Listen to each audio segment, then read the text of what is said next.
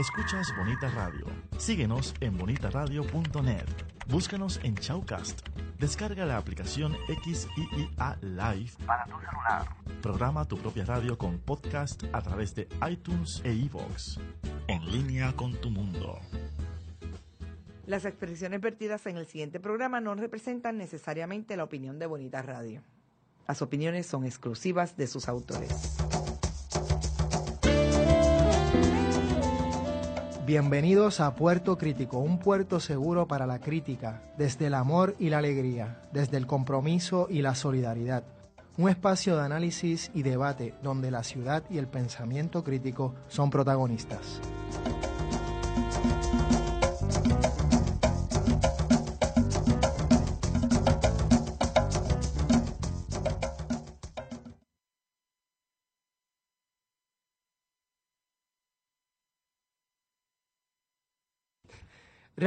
¿Cómo? ¿Estamos empezando? Ah, bienvenidos a Bonita Radio. No estoy acostumbrado porque no tengo el, el, audífono y usualmente, eh, como ustedes saben, pues doy la bienvenida diciendo que estamos en Red Global, aquí en Bonita Radio por Internet y en este programa en Red Translocal desde San Juan hasta Sydney, Australia, pero hoy Miguel no va a estar con nosotros, Miguel anda por Turquía y se le hace bastante difícil eh, la conexión y está tiene que estar bien atento. Y me imagino que este, llevará un chaleco a prueba de bala, si anda por ahí, ¿no? Bueno, pues el, estar atento también tiene que ver con eso, que no puede estar, porque como todos sabemos, pues han habido varias varios atentados en Turquía, eh, bueno, a través de toda esta década, pero sobre todo y también hace poco han habido varios y bueno, pues hay que estar atento. En fin, ya que Raúl está aquí eh, comentando, eh, hoy el título del programa lo hemos puesto de esta manera,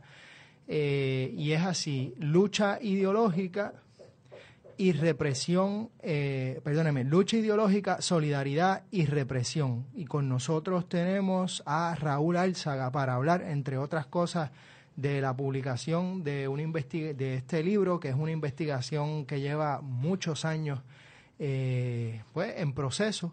Y este libro es uno de los frutos de esa investigación, no, no, no es el único fruto, ha habido muchos frutos de esa investigación, pero es un libro que recoge muchísimos aspectos de lo que podríamos llamar de esta manera, y voy a leer el título, La contrarrevolución cubana en Puerto Rico y el caso de Carlos Muñiz Varela.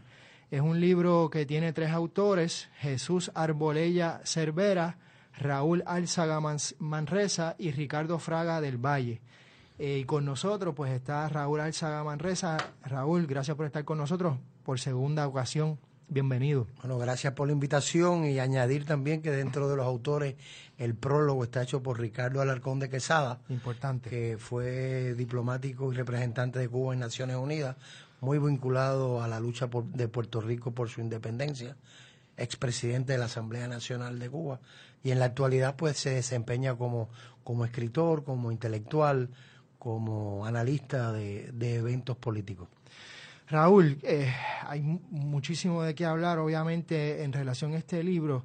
Eh, yo voy a empezar con este contexto muy inmediato y actual, y es el momento político en el que nos encontramos, un momento político muy interesante por un lado y muy complejo por otro tanto a nivel de, las relaciones entre Cuba y los Estados Unidos, eh, y eh, también en Puerto Rico, en las relaciones de Puerto Rico y los Estados Unidos. Eh, porque si bien sabemos que Puerto Rico pues es una colonia de los Estados Unidos, han habido diferentes ciclos históricos en los, en los cuales ese tipo de colonialismo se entiende o se refleja y, y se ejecuta y de alguna manera pues parecería que entramos en un nuevo ciclo político reconociendo que seguimos en el colonialismo, pero tal vez eh, de otra forma, de una manera ya sin cortinas de humo, eh, de una manera mucho más eh, clara y contundente con la Junta de Control Fiscal.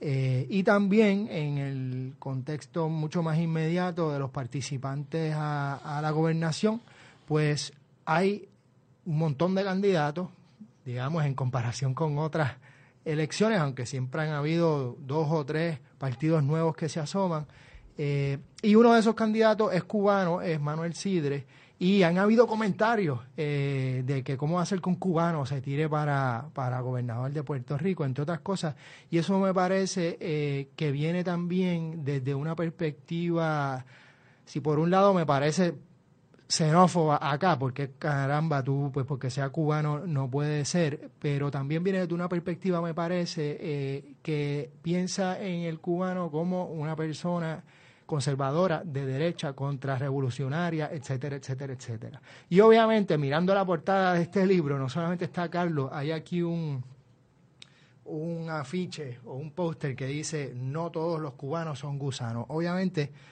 a mí no me interesa reproducir tampoco términos como gusano, entre otras cosas. Tal vez todos esos términos han sido más... Eh, hoy serían mucho más ya no, no, no necesariamente porque uno no tenga una crítica a la contrarrevolución, sino porque han habido unos avances en términos de entendimientos entre algunas generaciones eh, a través de la historia de la revolución cubana.